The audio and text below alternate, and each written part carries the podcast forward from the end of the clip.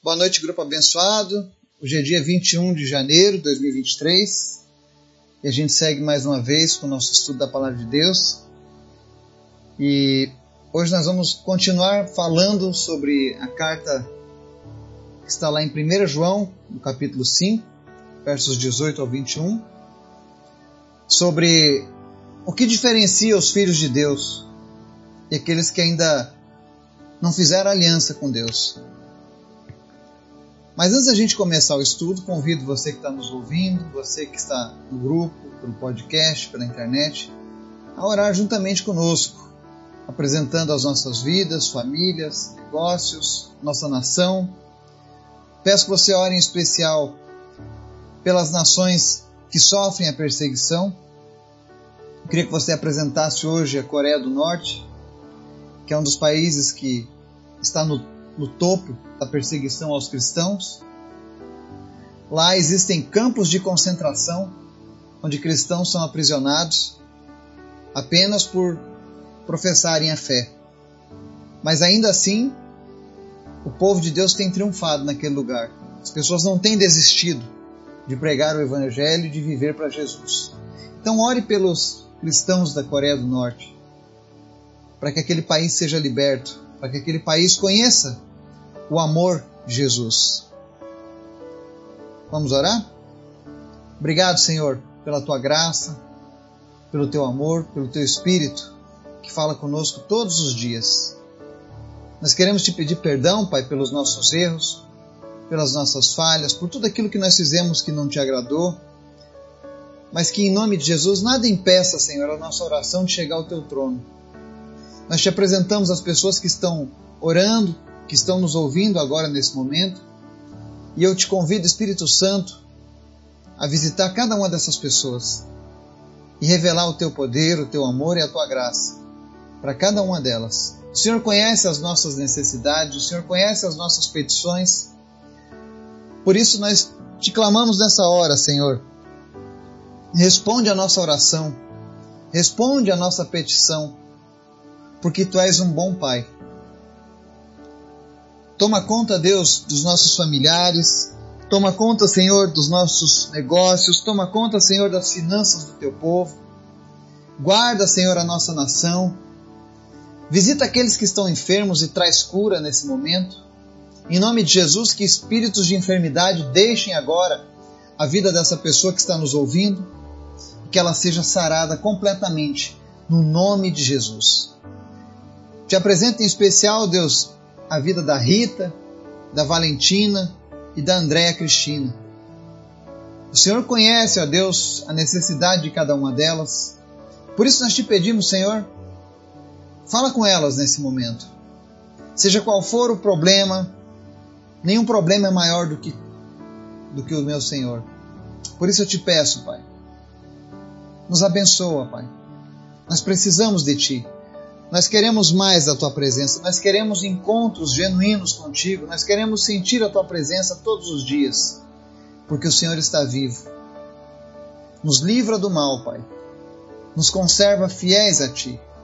Guarda, Deus, a nossa juventude. Guarda, Senhor, os nossos adolescentes, as nossas crianças. Protege, Deus, essa geração que está se levantando. Que essa geração também te conheça que essa geração também seja impactada pela tua palavra. Em nome de Jesus, fala conosco através da tua palavra. Muito obrigado, Jesus. Amém. Texto de hoje, 1 João capítulo 5, versos 18 ao 21, diz o seguinte: Sabemos que todo aquele que é nascido de Deus não está no pecado.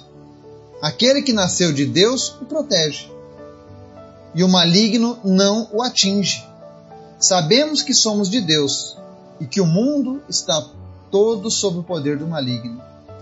Sabemos também que o Filho de Deus veio e nos deu entendimento, para que conheçamos aquele que é verdadeiro.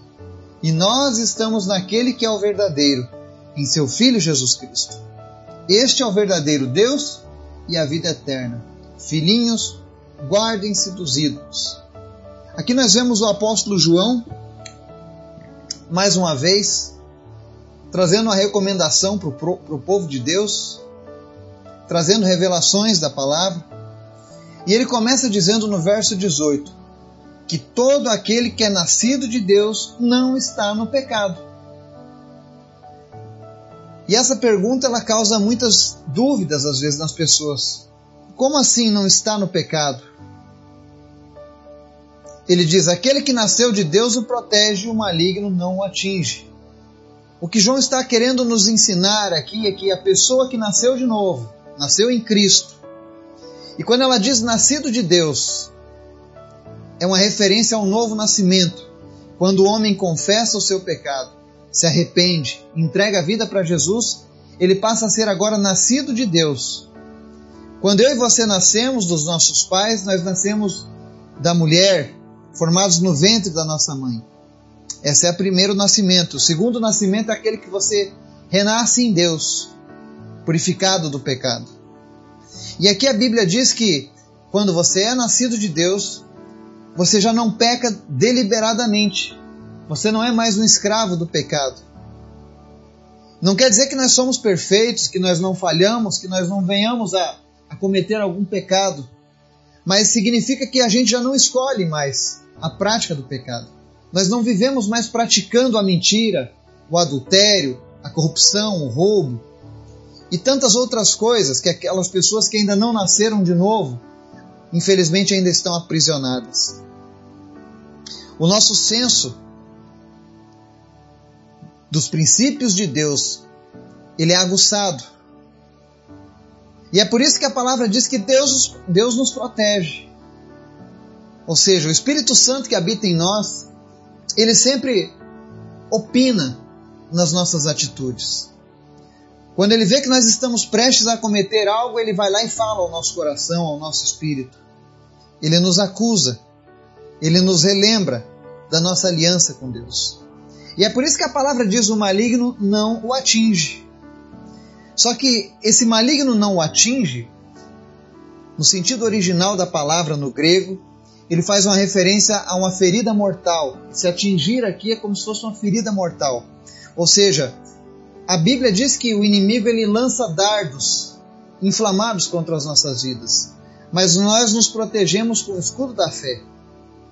De vez ou outra a gente sofre algum dano, mas o que a palavra diz é que esse dano não será permanente. Ou seja, é, nós não seremos derrotados por esses ataques do maligno. É isso que a palavra significa quando ela diz: o maligno não nos atinge. Então, se você quer se proteger dos ataques do maligno, passar por eles e ainda continuar vivo com Deus, nasça de novo. Nasça de Deus. Aceite a salvação oferecida por Deus através de Jesus. O verso 19 mostra o porquê que nós precisamos o quanto antes nascer de novo. Ele diz assim: Sabemos que somos de Deus e que o mundo todo está sob o poder do maligno.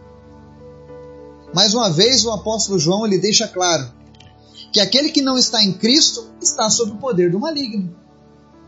Porque ele separa, ele diz: Sabemos que somos de Deus e que o mundo todo está sob o poder do maligno.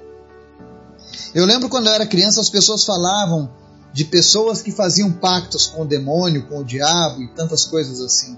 Mas a verdade é que você não precisa fazer um pacto para fazer a vontade do adversário. Basta apenas você não aceitar a salvação oferecida por Jesus e você já está servindo a Ele. Isso é um ledo engano que as pessoas criaram, é um mito.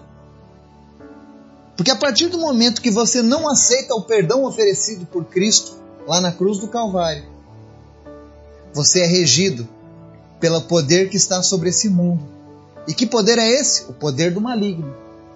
Então a Bíblia deixa bem clara essa separação. Se você não está em Cristo, por mais que você diga, ah, mas eu sou uma pessoa boa, eu tenho um bom coração, eu não minto, eu não roubo, eu não mato, mas um pecado você comete. É a desobediência à palavra de Deus. É a falta de aliança com Jesus. Isso mostra que você ainda não é nascido de Deus. E quem não é nascido de Deus está sob o poder e influência do maligno. É por isso que todos precisam da salvação, seja bom ou seja ruim. todo homem, todo ser humano necessita nascer de novo. Foi para isso que Jesus veio ao mundo, para que todos os homens tivessem essa oportunidade. Mas ele não obriga. É por isso que no verso 20 ele diz assim: Sabemos também que o Filho de Deus veio e nos deu entendimento para que conheçamos aquele que é o verdadeiro. Jesus veio a este mundo oferecendo a salvação, mas ele também traz entendimento para que eu e você possamos compreender o, projeto de Deus para mim e para você. Quantas pessoas andam de maneira errante nessa vida, sem saber de onde vem nem para onde vai? Quando na verdade Deus deixou escrito através da Sua palavra santa que eu e você somos amados do Senhor, que eu e você temos planos de paz e não de mal. E o que é lindo na palavra, ela diz: Deus nos dará o fim que desejamos. Que fim você deseja para a sua vida? Você quer ter uma vida feliz, uma vida plena? Você quer ter uma eternidade com Deus, uma vida de sucesso? Ou você quer a destinação final em agonia, em sofrimento? A escolha é sua. Deus não vai obrigar ninguém a tomar essa decisão. A parte de Deus com relação a essa decisão é nos dar entendimento. E ele deixa bem claro: ou você é de Jesus ou você não é de Jesus. E se você não é de Jesus, cuidado. Você está sendo manipulado pelo, pelas forças malignas deste mundo. E aqui ele lembra mais uma vez aos filhos de Deus: ele diz assim: E nós estamos naquele que é o verdadeiro, em seu Filho Jesus Cristo. Este é o verdadeiro Deus e a vida eterna. Ou seja, se você está em Cristo, você está com o verdadeiro Deus e a vida eterna é sua. Ontem eu falava sobre algumas religiões cristãs que não reconhecem o Cristo como Deus, que diminuem a pessoa de Jesus, quando na verdade Jesus é Deus. Então, muito cuidado com esses ensinamentos que são contrários à palavra de Deus. Essa palavra não é do Eduardo, é a palavra do apóstolo João dizendo isso. Olha o que ele está dizendo. Nós estamos naquele que é o verdadeiro. Eu já expliquei para você, que acompanha os nossos estudos, que todas as vezes que essas palavras verdadeiro, filho, vêm em maiúsculo, se referem a Deus, a divindade. Então ele diz: E nós estamos naquele que é o verdadeiro, em seu Filho, Jesus Cristo. Este é o verdadeiro Deus e a vida eterna. E por fim, João encerra essa carta dizendo: Filhinhos, guardem-se dos ídolos. Mais uma vez, a palavra de Deus relembra a nossa necessidade de fugir da idolatria. E para você que está chegando agora e me pergunta, o que é então a idolatria? A idolatria, basicamente, ela é uma adoração a imagens. A palavra idolatria no grego significa isso: adoração a uma imagem, a um ídolo. Mas ela também é um apego excessivo a coisas, a pessoas, a carreiras. A idolatria também é aquilo que pode dividir o lugar de Deus na sua vida. Quando você coloca alguma coisa necessária ou de igual valor a Deus para que a sua salvação se cumpra, isso é idolatria. Quando você diminui o poder e a autoridade de Deus, tipo, ah, Deus sozinho não vai dar conta de tantas coisas, ele precisa de ajudantes. Então eu peço para os ajudantes de Deus e eles resolvem. E isso é idolatria, porque você está diminuindo Deus. Você está zombando do poder, da onipotência, da onipresença, da autoridade de Deus. Esse foi o grande pecado de Israel. As pessoas, quando olham para a história de Israel, veem tanto sofrimento. E as pessoas dizem: Ah, mas não era o povo escolhido de Deus? Com certeza, é o povo escolhido de Deus. Mas Deus é justo. Deus deixou regras que, quando elas são quebradas, existe um preço a ser pago. E Israel pagou muito, um preço caro, pela sua idolatria. Eles achavam bonito seguirem os deuses dos outros povos. Infelizmente, na história da cristandade, Existem denominações que continuam trazendo a idolatria, seja na pessoa de homens de hoje em dia, ou seja na pessoa de homens e mulheres que viveram no passado, santos de Deus. A verdade é que nós não podemos nos prostrar, nós não podemos orar, nós não podemos nos dedicar a nenhum homem ou mulher que já andou nessa terra, apenas ao Cristo. Porque Ele é o verdadeiro Deus, Ele é a vida eterna. Somente Jesus pode nos salvar.